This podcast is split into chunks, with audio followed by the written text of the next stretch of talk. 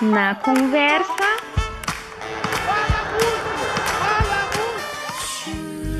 Com Bruno Pinta.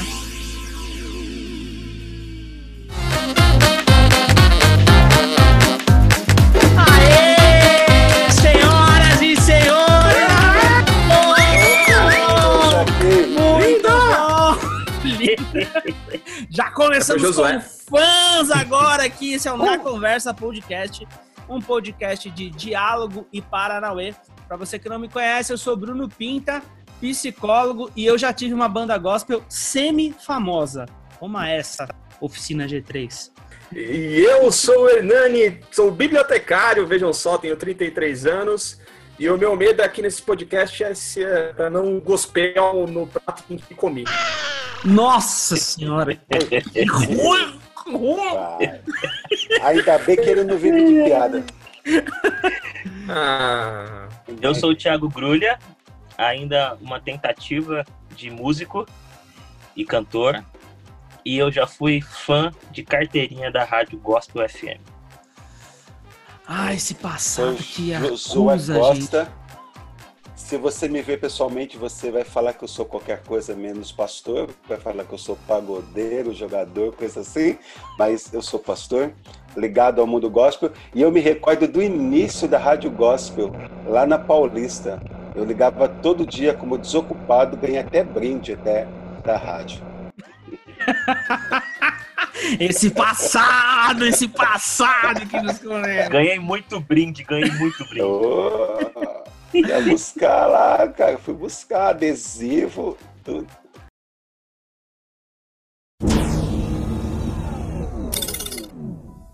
Movimento gospel foi um período compreendido na década de 90 na história da música cristã contemporânea brasileira, no qual houve enormes mudanças desde a composição, instrumentação, gravação, produção musical e lançamentos de obras do nicho protestante. Outro de seus aspectos é o termo gospel em substituição de música evangélica, tal qual era, tal qual era utilizado antes desse período. O termo gospel, a partir deste movimento, passou a ser utilizado pelas gravadoras Gospel Record, pertencente até então a Estevan Hernandes. Em questões líricas, a linguagem se tornou mais horizontal, além da abrangência de outros gêneros musicais. Bandas de rock tiveram participação fundamental no movimento. Princípio, de 1990, da banda Rebanhão, é considerado o primeiro álbum lançado após o início do movimento gospel. Além da parte musical, o gospel se tornou quase que um estilo de vida através de eventos, estilos, artes, etc. Mas, recentemente, alguma coisa aconteceu. Pessoas do gospel defendendo a tortura, defendendo o negacionismo constante da ciência e até pastora que mandou matar o marido nós temos. Desculpe o transtorno, mas precisamos falar sobre, afinal, o que aconteceu com o gospel. Então, gente, para começar, o Na Conversa Podcast tem uma galera é, muito nichada e eu queria que a gente começasse do começo mesmo. O que, que é o gospel e que fase que vocês pegaram o gospel, assim? É, para mim, o gospel começou quando eu conheci a Oficina G3 e Apocalipse 16. Foi isso. E DJ Alpiste. E é isso, Renascer, eu tava nessa época aí. Eu me lembro do gospel, cara, é, mais ou menos quando surgiu é, a- as bandas, elas começaram a ter uma comunicação entre si e surgindo pessoas que faziam grandes eventos. Então, Uhum. eu tive a oportunidade de ver a banda Rara no Olímpia, na Lapa, e eu ia lá na, no, no Dama Choque, né? E as bandas se apresentavam lá de- durante a semana, de terça-feira. Então, ali foi tive contato com o gospel, através desses agenciamentos dos empresários musicais, né? Aham. E estavam fazendo interlocuções com essas, com essas bandas ditas evangélicas até então, não tinha esse nome gospel, né? É, o nome gospel me parece uma inglesada que a gente deu num termo que a gente já conhecia muito forte pra música, né? O Grulha, você É. deve ter vivido isso lá atrás, né, Grulha? A minha, o meu contato, assim, a minha inserção, assim, mais consciente no mundo gospel, ela se deu de um jeito bem assim distante, porque eu sempre fui aquele cara de igreja bem tradicional que não comungava com outras denominações e que não ocupava espaços de eventos. Então, como foi meu contato com o conteúdo e com a forma do mundo gospel? Foi encontrando repertório para os corinhos que a gente cantava nos cultos de domingo uhum. e que a gente tinha a, vontade de sair um pouco do trivial, de sair um pouco do, do de sempre. Uhum. E esse mundo gospel ofereceu um repertório, ofereceu uma série de possibilidades harmônicas, melódicas, roupagens diferentes, né? Então, o meu contato com o mundo gospel, ele, ele se deu inicialmente tão somente é, por meio das obras, né? Eu, eu, não sabia quem eram os cantores, eu não conhecia os movimentos, nunca, nunca, nunca fui, nem sei falar os nomes que tinham lá, Copan, e tinha SOS da Vida, eu nunca tinha é, Marcha para Jesus, Marcha. eu não vivi nada disso, eu verdade. só conheci o, o movimento gospel como uma possibilidade de traduzir ah, de maneira mais pontual as, o sentimento que a juventude tinha e o desejo que ela tinha de expressar esse sentimento em comunidade. E eles uhum. ajudaram muito nesse processo. Uhum. É, o meu, meu contato com o mundo gospel, desde moleque também eu era, fiz parte da igreja, né? Mas os meus tios fizeram parte do comecinho da Renascer, né? Eu tenho uns tios que, que eram, fizeram parte bem do início, que tinham até a banda RM6, são meus tios, né? E aí, então, eu tive sempre muito presente nesses eventos que o Grulha não ia, eu ia, tava em todos. Então, SOS da Vida, Marcha para Jesus tal, desde moleque eu tava em todos. Você usava e... faixa na cabeça, Nani? Tipo, oficina G3? 100% Jesus, ah, 100% Jesus, essas coisas? é, usava, né? Aquela faixa de... a faixa preta com Jesus escrito em glitter prateado, né? Mas... é... o pessoal tomar Jesus na veia também? Não, cheirar Jesus ainda não tava na, na moda é um gospel posterior, não um gospel raiz, etc. Mas aí eu tava nesse, nesses movimentos, né? Uhum. E aí eu acho que tem muito, tem muito dessas contribuições, assim, da, por exemplo, da Renascer, até o termo gospel ter sido bastante importado por eles, porque não, não lembro, provavelmente anteriormente não, não era usado com tamanho tamanha profusão esse termo, né? Foi o uso deles do termo gospel, que é até errado, porque gospel é uma outra coisa, né? A música gospel americana não, não se refere necessariamente à, à, música cristã evangélica, mas aí aqui a gente gosta de importar tudo, importou e música cristã virou sinônimo. É, música gospel virou sinônimo de música cristã. O que, que, é o gospel nesse na gringa, Nani? Eu não sei. Que que é, como assim? Gospel é mais ligado à música negra, né? Aquele gospel ah, mesmo. Tá, entendi. Tal. Não, então, oh. é, quando o cara cantor gospel é aquele estilo da, das igrejas batistas americanas, aqueles corais e, e música, Entendi. esse tipo, né, um estilo. Mas Entendi. a gente usa o gospel aqui para tudo, né? Não necessariamente é, é para esse estilo de música. Uhum. Você sabe que o Grulli levantou uma bola assim, e eu concordo também, eu vivi muito isso, assim, dessa parada. É, o gospel ele tinha essa condição de trazer uma, uma coisa mais moderna para aquilo que a gente queria fazer, né? Dentro da, da das igrejas e tal. É, mas eu percebo que o gospel ele foi uma virada de chave para as igrejas no sentido de quebrar algumas tradições e de, e, de chegar em, em, alguns movimentos quase com um pé na porta, assim, sabe? Então eu também, Grulho, assim como você, eu cresci numa igreja super tradicional, é, e, tipo, guitarra com distorção era uma coisa absurda. E, tipo. Não, não pode ter aqui. É, até coisas mais complexas, que até hoje eu tenho um pouco de preguiça de discutir isso, mas tatuagem, é, ir para a igreja de bermuda e tal. É, cabelo comprido. cabelo comprido, exatamente. Como que vocês enxergaram assim, ó, é, esses essa coisa que veio junto, né? É, esse, esse, divisor de águas, assim, e essa provocação. Como é que vocês enfrentaram isso? E, Josuka, você deve ter é, apanhado bastante também com isso, né? Como é que vocês, vocês passaram por isso aí também? Ou só eu e o Nani, que tinha a banda, que a gente era roqueiro e a gente se encontrava assim nas igrejas? Roqueiro, meu.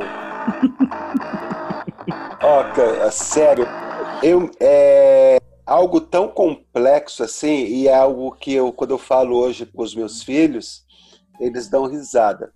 Mas eu me lembro de ter sido chamado a atenção por ter ido, tá? Por ter ido ver é, é, essas bandas. Tá? Foi no Circo Voador, né? é, perto do Ibirapuera, eu fui ver o Cats Barnea. Eu fui chamado a atenção, né? Porque era algo que até então estava fora daquele estereótipo de crente. Né? Uhum. Né? Estava fora daquele estereótipo de cristão. Né?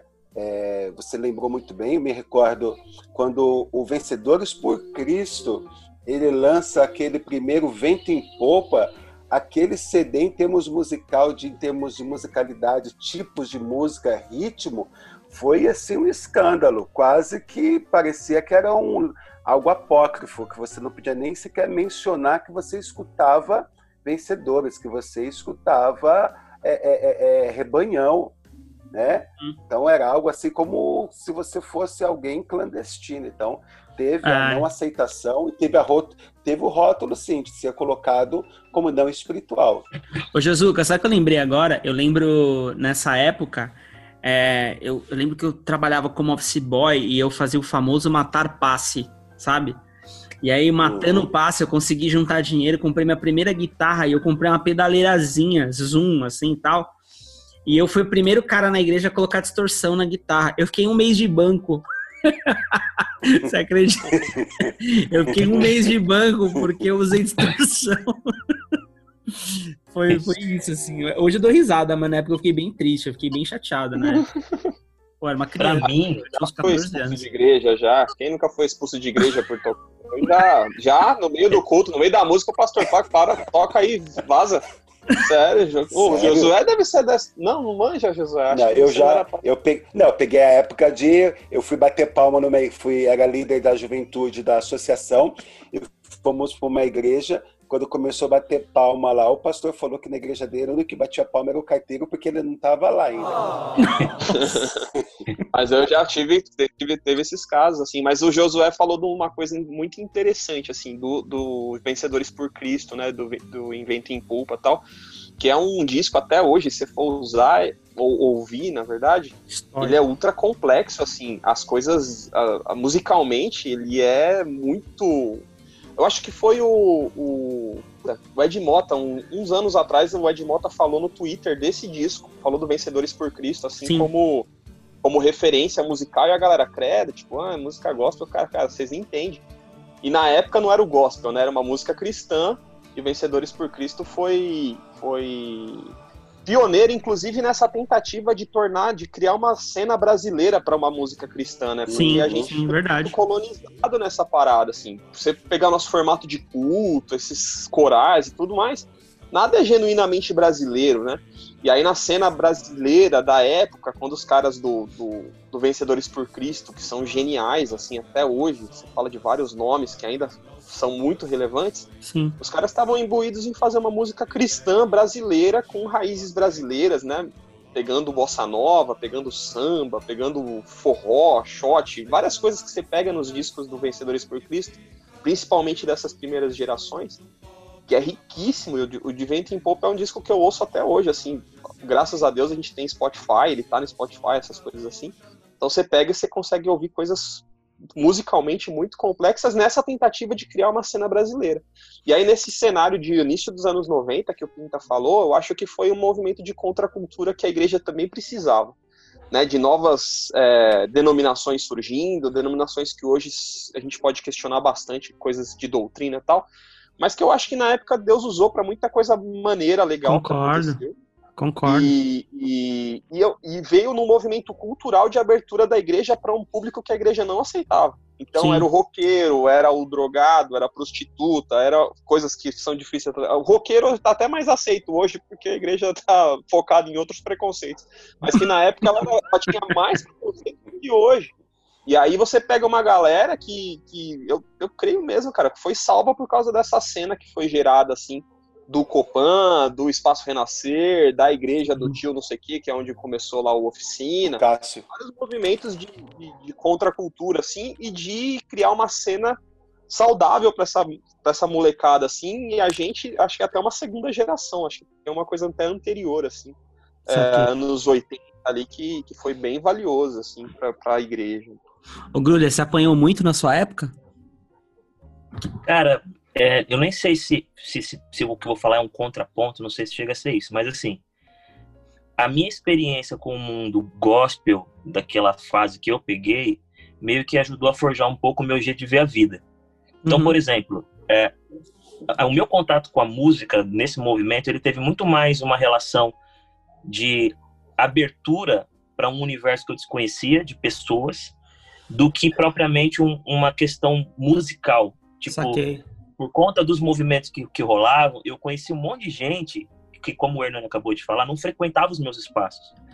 E eu fui muito grato por isso, porque eu conheci uma galera. Eu lembro que a primeira vez que eu fui num evento de segunda-feira na Renascer, e eu vi aquele monte de jovens fazendo um monte de coisa, cantando, pregando, recebendo as pessoas na porta. Isso para mim era, era loucura, não existia isso no meu universo. Então, uhum. aquilo me, me abriu caminhos muito legais de relacionamento que me, me ajudaram muito. Então, quando eu ia para minha comunidade, por mais que eu tivesse uma certa pressão em todas as áreas, não faz isso, não faz aquilo, eu não fui para minha comunidade para replicar o que eu vi lá fora, porque na uhum. minha na minha relação cognitiva naquele instante, eu entendia que a minha comunidade estava num processo e que aquela outra comunidade estava em outra. E, então eu, eu conseguia viver o que eu tinha que viver ali numa igrejinha quadradinha, porque eu consegui viver coisas fora. E foi isso que me encantou. Eu, eu conseguia uhum. sentir vibração, sentir potência na caminhada cristã fora daquele ambiente. Aí eu, isso diminuiu um pouco as minhas expectativas de dentro. Hum. E a segunda coisa que eu acho que é muito interessante, e eu, eu, eu tenho um pouco de divergência nisso com o Hernando, que é assim, a música brasileira, uh, em grande medida, ela sempre foi um pouco elitizada. Tanto na maneira como ela foi produzida e com aqueles que a consumiam ela, era, ela tinha uma maneira de abordar temas que não conversavam com uma parcela da, da sociedade, pelo menos é assim que eu penso. Então, uhum. por exemplo, quando eu converso com o João Alexandre, quando eu converso com essa galera que, que teve esse primeiro engajamento e eles falam da, da necessidade da, so, da sofisticação, eu acho tudo isso muito louco, mas não alcançava um tipo de gente. É, por mais que, que fosse uma, uma coisa bacana e importante para a cultura, não conversava com todo mundo. Aí você pega uma galera que saiu galera que só ouvia rock, galera que só ouvia uh, guitarrona, sol, ré, dó, menor. Essa galera se converteu. Então essa galera começou a fazer música. É óbvio que eles não iam fazer música brasileira, porque não é o que eles escutavam. O que eles escutavam era aquele som, era aquele rock, era aquela, era aquela tribo. E aí eles começaram a produzir uma música que, mano, no meu caso, por exemplo, conversou comigo. Eu, eu, eu tinha sono ouvindo Chico Buarque, mas eu pirei ouvindo aquelas músicas, daquela linguagem, com aquela pegada. Eu ouvia uhum. Brother Simeon, mano, ficava, putz, cara, isso tem tudo a ver comigo. Então, eu acho que o movimento gospel, além dele me dar essa oportunidade de sair um pouco e perceber que eu podia me, me satisfazer ministerialmente fora e equilibrar minhas emoções para dentro, foi, é, até hoje eu sou assim, no meu caso, também me fez perceber que aquilo que eu talvez chamava de música brasileira não, não contemplava todos os brasileiros. Era uma música que estava num nicho que às vezes falava para si mesma, que às vezes era uma obra de arte que não tocava o coração do moleque que estava saindo da favela, da comunidade, perto da minha casa, mas que esse som do rock, do rap, é, que não vem substituir, ele veio para agregar, na minha opinião, dialogou com essa galera. Então, não, nesse sentido, acho... esse começo do movimento, cara, para mim foi muito, muito para minha constituição uhum. de pessoa, foi muito, muito importante. Mas eu acho, o Brulha, eu não sei se, se eu me expressei mal para que você tenha divergido de mim. Esse movimento do começo, desse momento do que a gente está chamando de, de movimento gospel, também foi valioso. Eu não ouvia, quando eu tinha 12, 13, 14 anos, eu não ouvia o, o De Vento em Popa. Eu ouvia o Nada é Tão Novo, Nada é Tão Velho. Eu ouvia o Cats Barnea, eu ouvia essas bandas aí, o Resgate. Você ouvia Aline Barros, é. Cassiane, né? Só não, muito. não. Eu ouvia não, muito ali. Troad, né? Eu ouvia, cara. Mas assim, na minha casa se ouvia Vencedores, se ouvia é, Logos, se ouvia Prisma se ouvia todos esses outros, mas assim, eu, enquanto no, no, naquele momento, eu queria ouvir o que a molecada tava ouvindo, porque eu também fazia parte daquela geração. É. Hoje eu escuto esses outros discos de uma outra maneira. Tem a memória afetiva, porque eram os discos que meus pais ouviam em casa, e tem o reconhecimento de que a gente precisa evoluir, assim, é, com relação ao que eu estudei de música, ou com relação ao que eu consumo de música, né? Não, des, uhum. não des, menospreza essa, essa parte, porque de fato era importantíssimo. E aí hoje também eu reconheço que nas comunidades dos quais eu fiz parte, frequentei lá na época que o Guru era a igreja da onde eu, eu, onde eu cresci, que foi em Jardim Matarazzo, até que o Josué pastoreou posteriormente lá. Era uma igreja, cara, que embora fosse uma igreja batista tradicional, dava um espaço pra gente, como a molecada fazendo música tal, que, meu, a gente foi muito privilegiado nesse sentido. Uhum, então, é óbvio que na época, o sol, o ré e o dó era o suficiente para eu fazer música, a gente compunha música e foi um foi, foram momentos de bastante crescimento. Sabe o que eu acho, assim, ó, desse ponto? Eu, eu, acho, eu acho muito louco isso que o Gura levantou. E aí eu vou fazer um paralelo, assim, saindo do universo de música gospel, música secular, né? Ou como diz minha irmãzinha da igreja, circular. É, o próprio álbum dos Racionais MCs, por exemplo, é, o Sobrevivendo no Inferno, ele traz um contexto muito forte de, de quebrar essa barreira para quem faz música e para quem consome música. Porque tinha essa coisa da elite mesmo, assim, saca? Tipo, é, eu, eu cresci numa igreja onde as pessoas ouviam PV4 e não uma crítica ao PV4, Eduardo Silvana, falei brincando da Aline Barros, não é uma crítica não, mas a galera ouvia isso. E quando, Nani, vem a gente para ouvir Oficina G3, de Dialpiste, Apocalipse 16, que era uma, uma outra coisa, é, é quase como se eu me sentisse é, sendo escutado ou ouvido por alguém, sacou? É, de, no sentido assim, de, de, de, olha, tem coisa nova acontecendo aqui que conversa com uma outra galera que não se identificava com isso. Então, eu, eu essa é um pouco. Sabe o que eu vejo, Bruno? Ah. É a questão da estética. Porque a estética do movimento gospel, quando ele começa, cara, é, é, foi, foi assim emblemático. O palco, aquele palco slim, com cores, com fumaça não era um ambiente cristão aquilo. Entendeu? Não era um ambiente cristão o jogo de luz dentro das igrejas. Então, é, é quando o movimento gospel chega trazendo isso, trazendo esse tipo de entretenimento, esse tipo de estética, ele mostra que tem coisas boas lá fora também. Só que ele traz essa estética, mas ele vai trazer junto também o conteúdo. Quando você pega o livro, quando você pega o LP Retratos da Vida do Milad, pela primeira vez, uma música gospel vai falar sobre uma prostituta que está numa esquina, que Jesus está olhando para ela.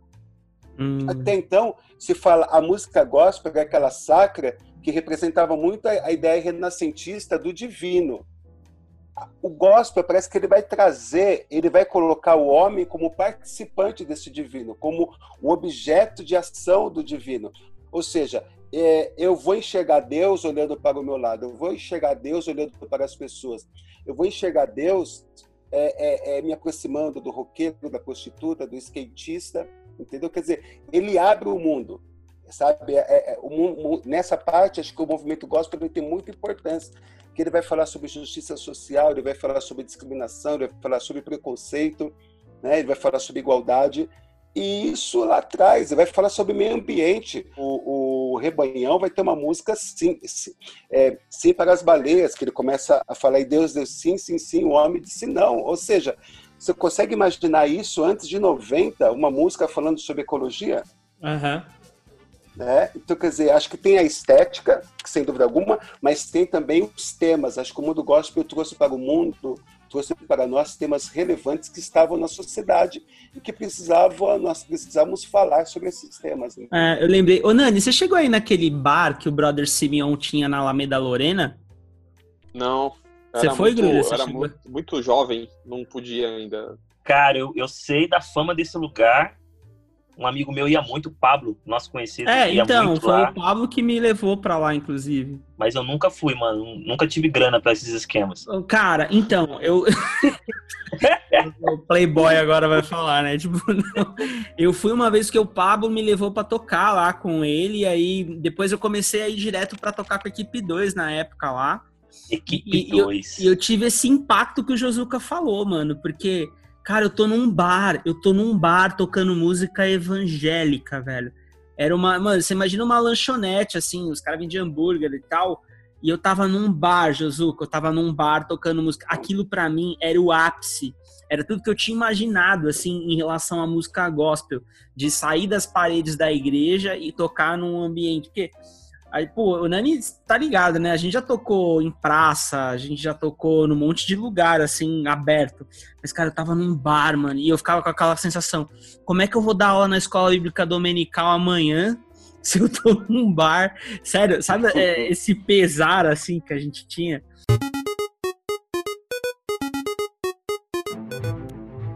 O quanto que o gospel é, impactou o nosso comportamento como sociedade e, deixa eu, e eu deixo falar porque da onde vem essa pergunta. É, a minha pergunta, assim, olha, o que de fato aconteceu com o gospel? Recentemente a gente viu uma pastora que está sendo acusada de ter mandado matar o marido, e aí começam as investigações de que ela tinha relação com os filhos adotados, é, nas investigações de que ela colocou filhas adotadas para é, terem favores sexuais para supostos missionários que vinham para o Brasil e tal. Fora toda a lambança que tá na política por causa de uma bancada evangélica que vem desse movimento gospel, eu descobri que essa pastora, ela era uma cantora gospel, e aí eu fui escutar a música. Ela é, ela é bem, é, como é que fala, bem marcante nessa coisa do, do pentecostal, assim, a forma de cantar, os arranjos e tal. E aí vem uma pergunta para vocês, assim, que é, eu não tenho resposta, por isso que a ideia da gente conversar sobre isso mano, em que momento que a gente como sociedade se perdeu dentro de um movimento que, como o Nani falou, teve o papel lá atrás e um papel muito bom. Cara, em que momento que a gente se perdeu e que as pessoas olham hoje pro gospel é, com esse preconceito, com. Acho que eu não sei se eu tô exagerando, mas até com certo receio, assim.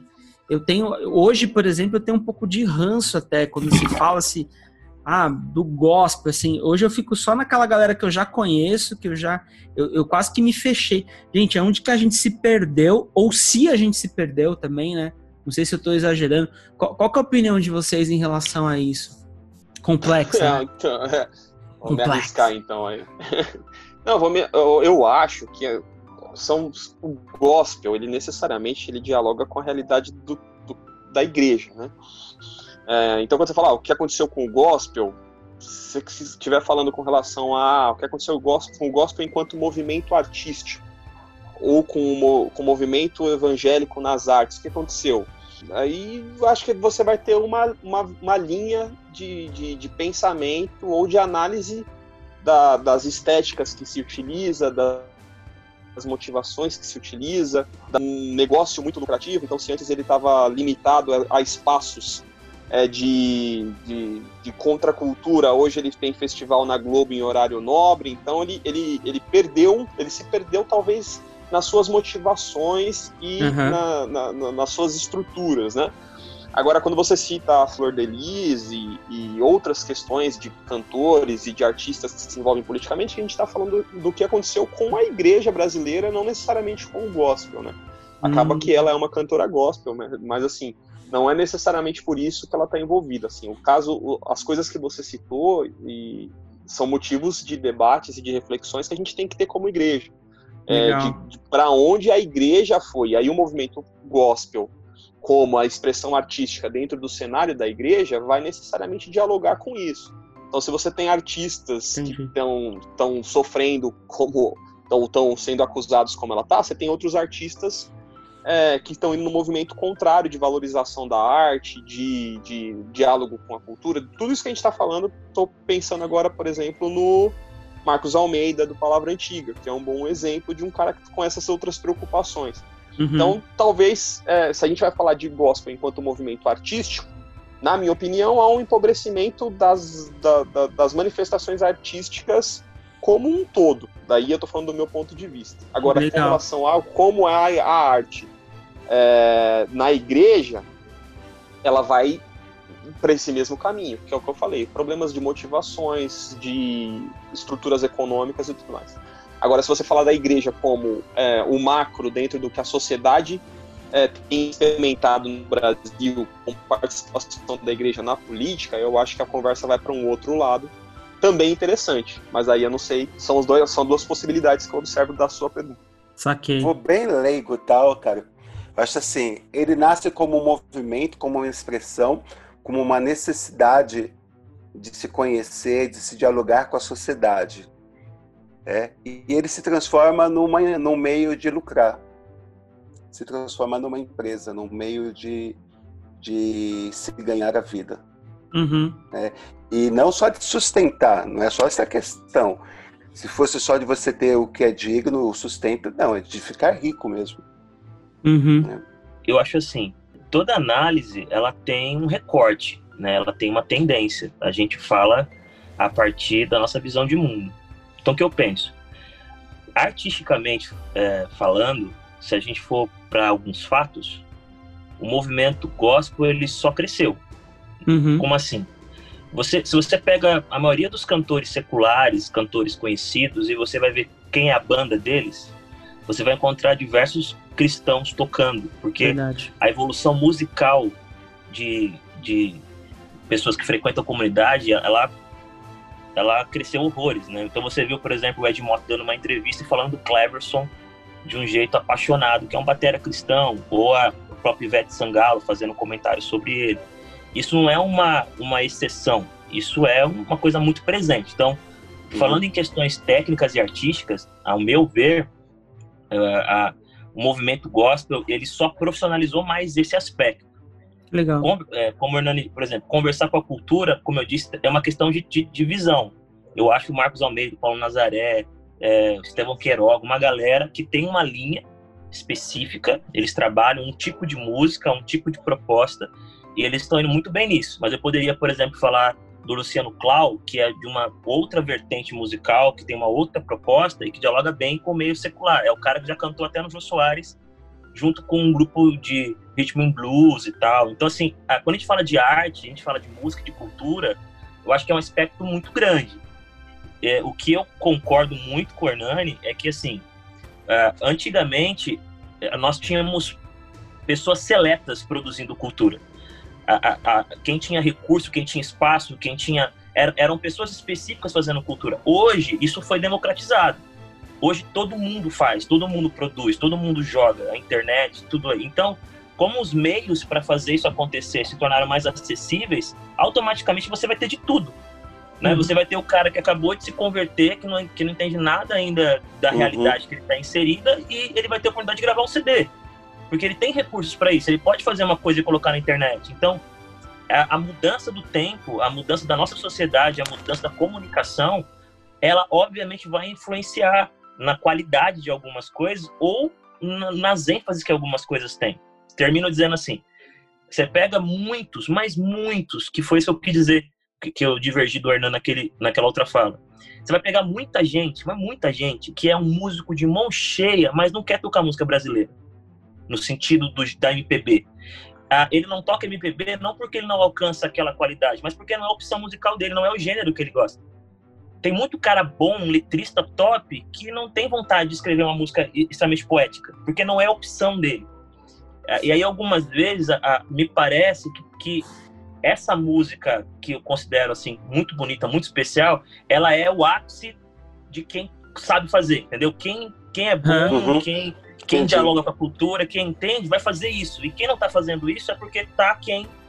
E eu acho que isso não é necessariamente verdade. Você tem um monte de gente incrível em todos os aspectos de conteúdo literário, de capacidade musical, um monte de coisa.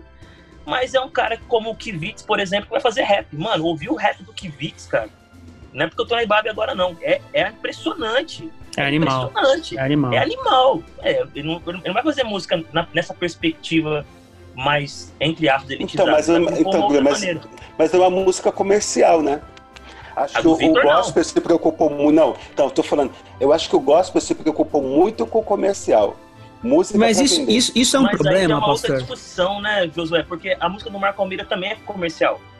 Ele não é um cara. É, você, o Marco Almeida não é um cara, e eu conheço um pouco dessa galera, não é um cara que está escrevendo para si próprio.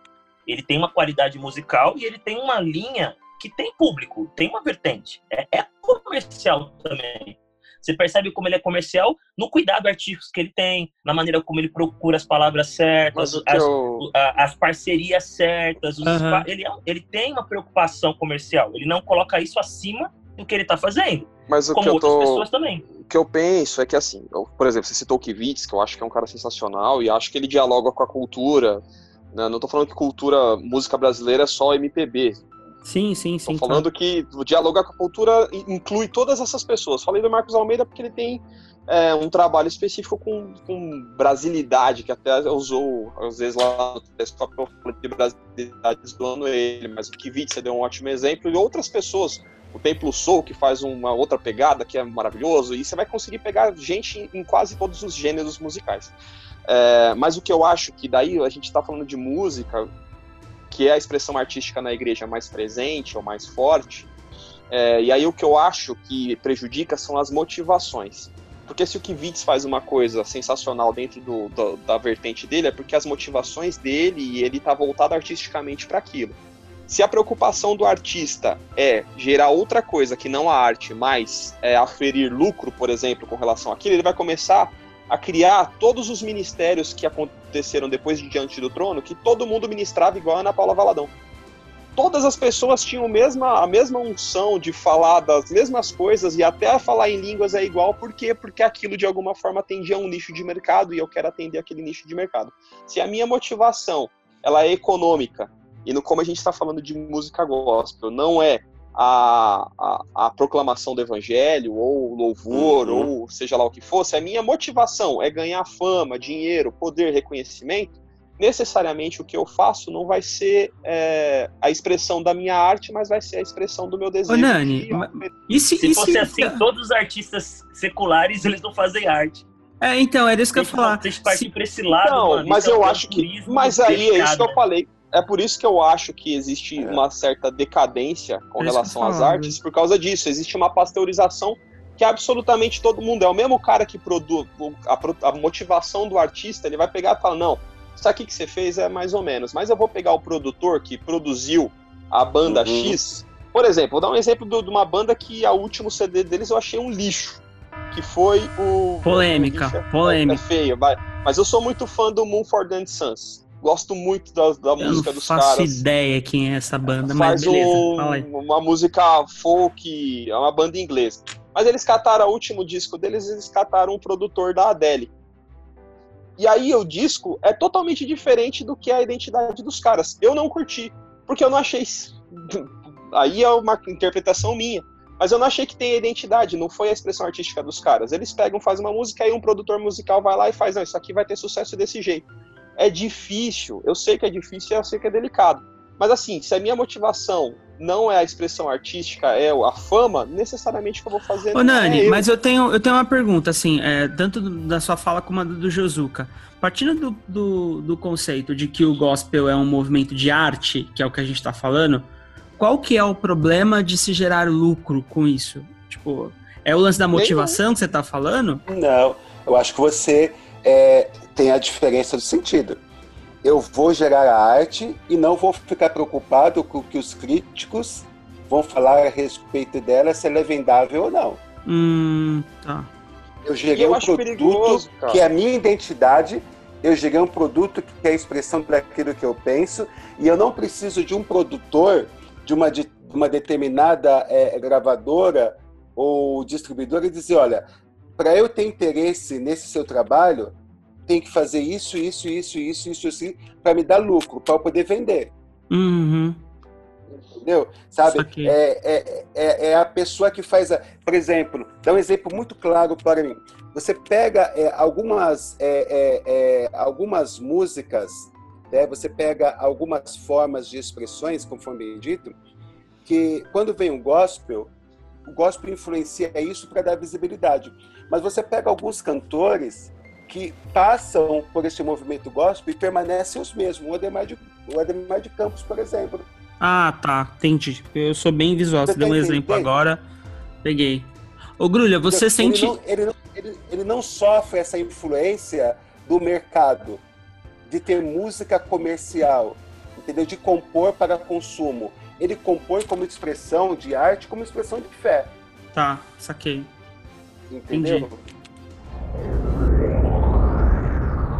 Ô, Grulha, você que tá nessa cena mais independente, e, e, eu, eu tenho uma opinião, assim, sobre o seu trabalho, inclusive, nesse sentido.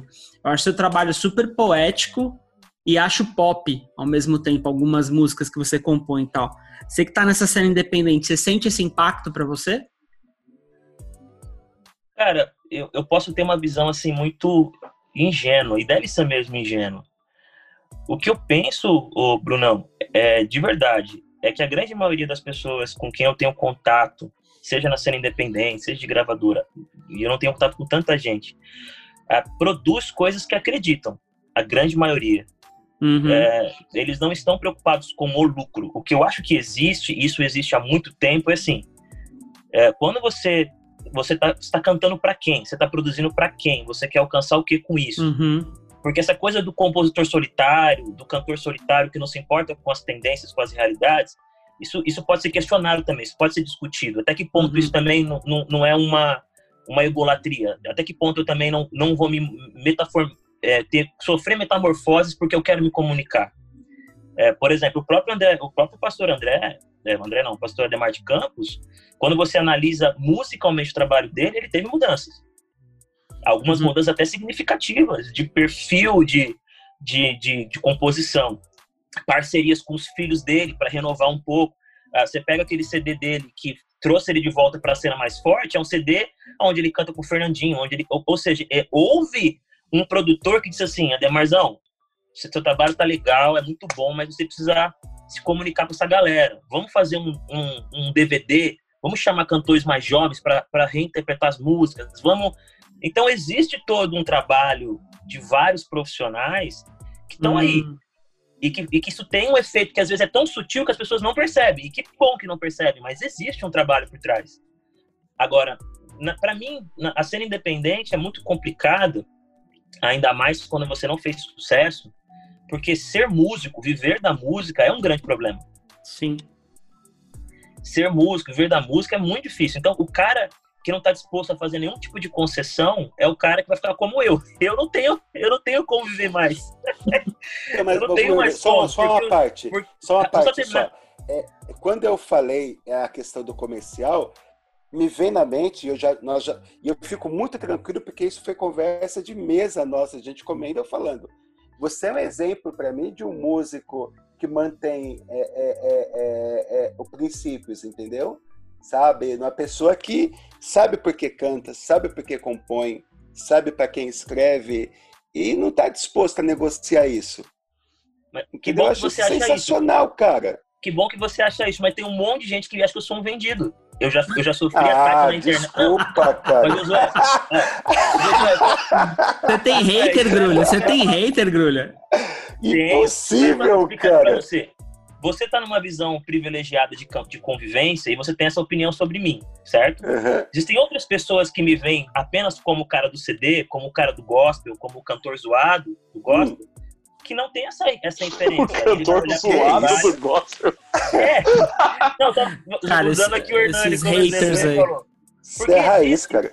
Ó, é igual o que o, o Pinda falou, mano, quando fala de cantor de gospel, eu já fico com um problema, mano. Eu quero ficar nos meus. É? Já existe um, uma. Um, um, não vou dizer que é preconceito, porque existem certos, vários fatores que contribuem para isso, de verdade, uhum. mas existe uma certa reação ruim já. Você, você tá Sim. dentro de um universo se você não der um passinho para fora de maneira bem clara, assim, fizer um projeto muito para fora, você está dentro já de um sistema viciado de olhar.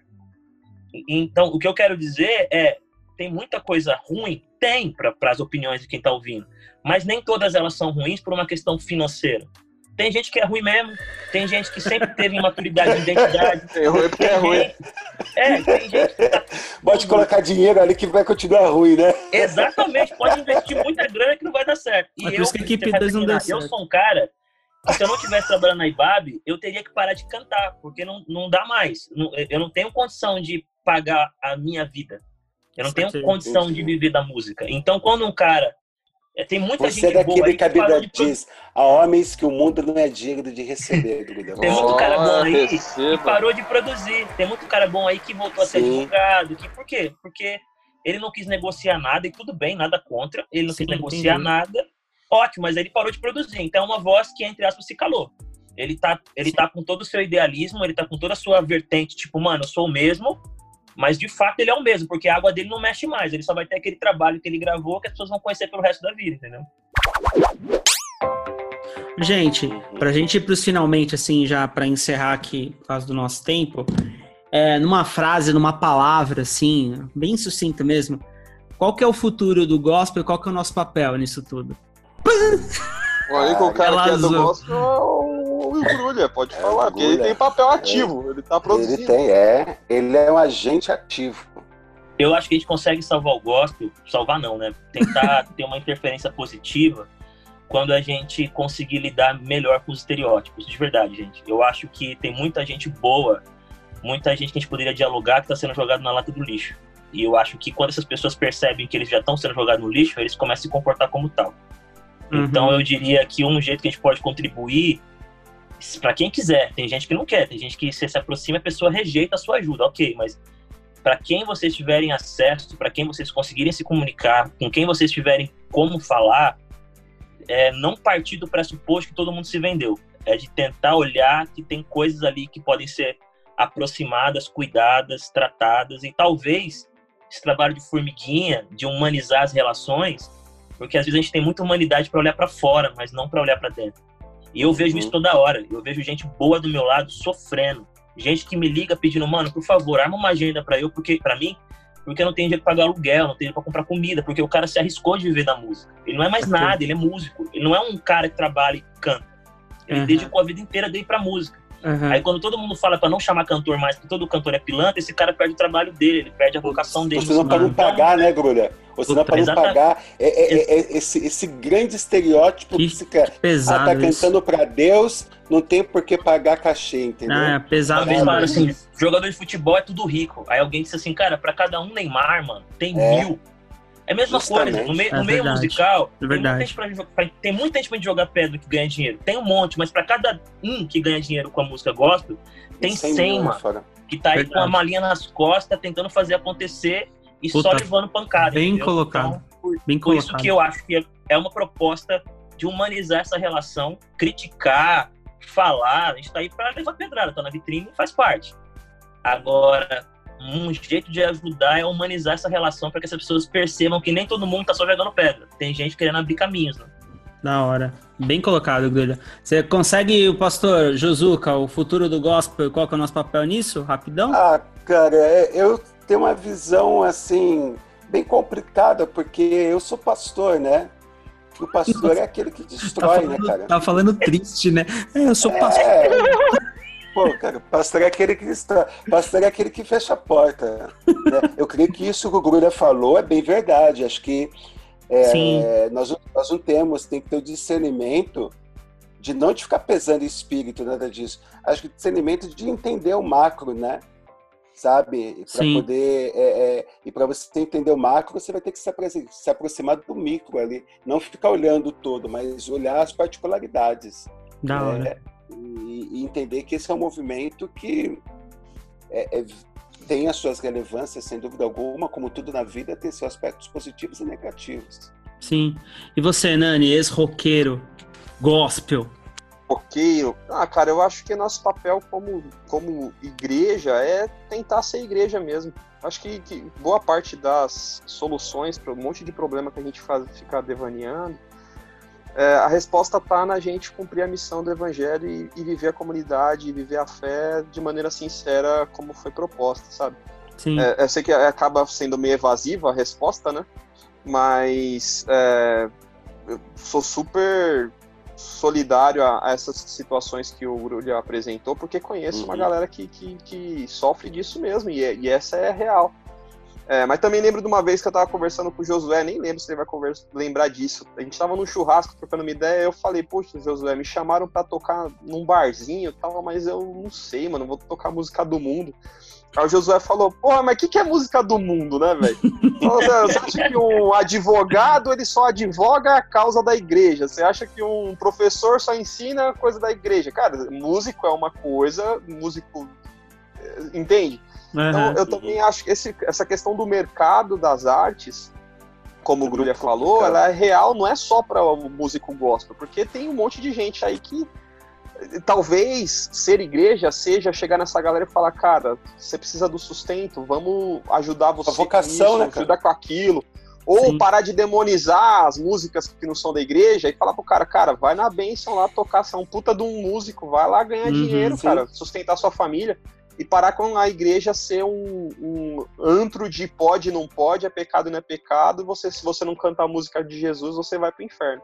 Porque não é isso. Eu acho que, eu acho que Boa. ser igreja e simplificar essas questões pode ser uma, uma saída aí. Boa. Olha o papo de boteco aí, gente. Gente, no papo de ah, boteco hoje eu vou indicar a música Smile do Kirk Franklin. É, a versão do Kirk Franklin para mim ainda é maravilhosa, mas recentemente eu descobri um, um, grupo gospel que eu não conhecia chamado Sync 3. Não sei se fala Sync 3 ou se é Sync 3 é, é um grupo vocal, três pessoas cantando e tem um cara tocando violão, bicho. Você é... quer a divisão do Take Six, não é não, né? Pelo amor de Deus, cara, aquele cara tocando Nossa, violão. Pela metade ficou tweet. ah! Vamos encerrar com uma piada boa também.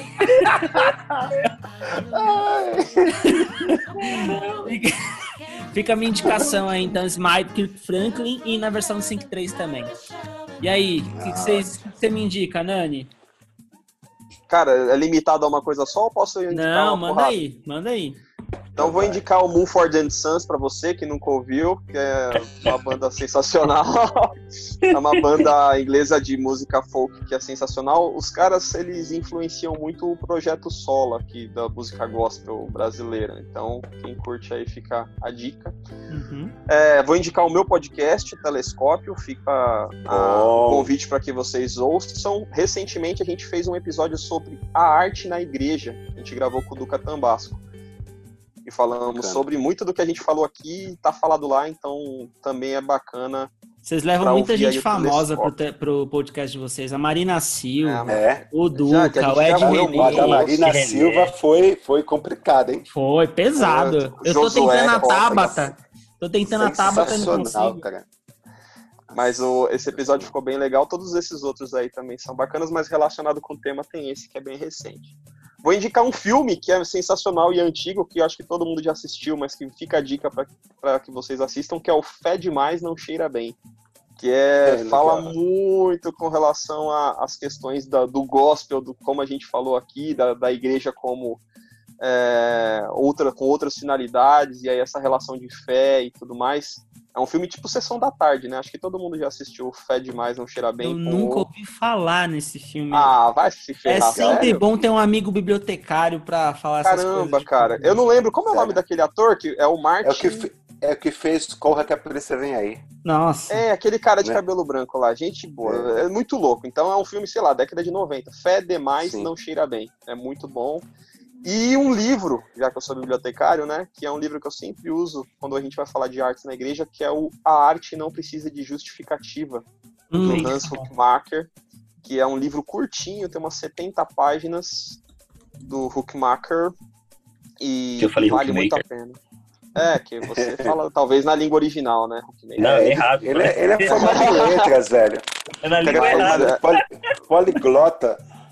Mas o Huckmacher, ele era um, um, é um professor de artes holandês e ele, cara, ele, pra você falar de cristão nas artes, eu acho que é um dos livros essenciais, é. assim, então fica a dica da editora Ultimato. A arte não precisa de justificativo. Boa. Bacana.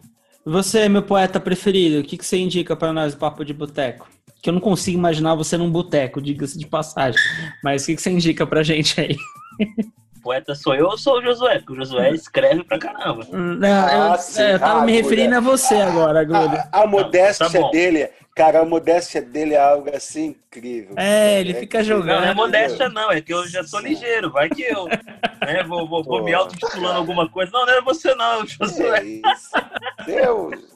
Tá ligado quando Jesus fala para os discípulos, fala assim, ó, você chegar numa festa, não vai sentar no lugar de honra, senta no lugar humilde. Boa. Aí o Jesus, Boa. o convidado vai lá e fala, não, o chefe da festa chega e fala, não, o seu lugar é o que é o de honra. O Grulho é um cara que, que nada, nos... Ó, poético até na, na omissão. Dia, se algum dia você estiver orando e você sentir que Deus te legou falando sozinho, é porque o Gruda começou a orar, cara. É mesmo? Segura um pouquinho aí. Vamos lá. Primeiro eu queria indicar para vocês um, um movimento, né? Que é o skate com uhum. propósito. Meu irmão, Ele tem um projeto muito legal, aonde toda segunda-feira, não agora na pandemia, mas antes da pandemia, ele vai para uma praça e ele anda de skate com a galera e prega o evangelho e fala de Jesus do jeito dele. Já faz cinco anos. Que legal. Faz mano. campeonatos e chama Skate com Propósito o perfil dele. Então é muito legal o trabalho dele. Queria, queria indicar. Vou fazer uma outra. Vou aproveitar o máximo aqui para fazer o merchan da minha família. Meu irmão ele lançou um livro, Bom. meu irmão mais velho. Esse é outro irmão, Brulha? Esse é. é outro irmão. Caramba. Meu irmão mais velho. Ele lançou um livro chamado Com Amor Papai. É um livro muito legal, onde ele vai compartilhando as experiências que ele tem com o filho e cada experiência ele se torna uma. O Josué já espero que tenha lido pelo menos um pouquinho já li, já. presente para ele. Cada Sim, capítulo bom. é uma dependência, semelhança, confiança. Então, também queria indicar o livro do meu irmão. E, por último, eu queria agradecer a, a todos que estão aqui e indicar que vocês ouçam com mais frequência na conversa, que vocês. é na conversa mesmo, né? É na conversa, Eu achei que você indicar. É eu achei que você indicar o seu CD, cara, no, no Spotify. Não, não. Tô indicando, continue aí no, na conversa, que é muito legal bater esse papo. Fiquei feliz de estar com o Hernani, com o Josué, com o Bruno aqui. Obrigado por essa oportunidade. E até que o meu filho não acordou, então daqui a pouquinho eu tô lá com ele. E hoje se cumpre a profecia. Sabe quando Deus fala, quando o profeta segurou Jesus no colo e falou: Agora sim, despede o teu servo em paz, porque o teu servo viu a tua salvação. Eu posso não, morrer hoje e vou pro céu feliz, cara. Porque, pô, fazer uma live com vocês, cara, eu vou poder falar pra minha neta. Tá vendo aquele cara ali? Ó, o pai já gravou, o vô já gravou uma live com ele. Tá, então, meu, eu admiro demais vocês. Já disse isso pessoalmente pro Hernani, o cara é sensacional. O Grulha, sem palavras, é um cara fora de série. O Pinta despreza qualquer coisa, dispensa qualquer coisa. E eu quero deixar para vocês. É, dispensa, é, ele né? soltou dispensa, uma palavra ali, é, ele falou, vamos ver se dá certo. É. Ó, uma série Greenleaf, Green Life, cara, o Greenleaf, né? Tá? Que fala sobre esses bastidores aí do gospel. Né? Forte. Acho que vale a pena você ver, aprender. Greenleaf, como é que é, pastor? É Greenleaf, é verde leaf. Tá. Greenleaf. Legal. Quem é que é a produtora mesmo, Josué? Esqueci o nome é, dela agora. É a Oprah. A Oprah. Oprah isso. Nossa, isso, pesado, hein? A Oprah que produziu. Vale muito a pena, né? De a gente entender as nossas limitações, de entender que nós somos igrejas, entender que nós temos a nossa vidraça, temos o nosso telhado, mas somos igreja. Boa. Entendeu? Somos a igreja. Tudo anotado. Bom, obrigado, viu, Muito obrigado, obrigado viu, gente, por, por terem topado, obrigado viu, mesmo. de verdade. Obrigado Valeu, mesmo. Gente. Valeu. Na conversa.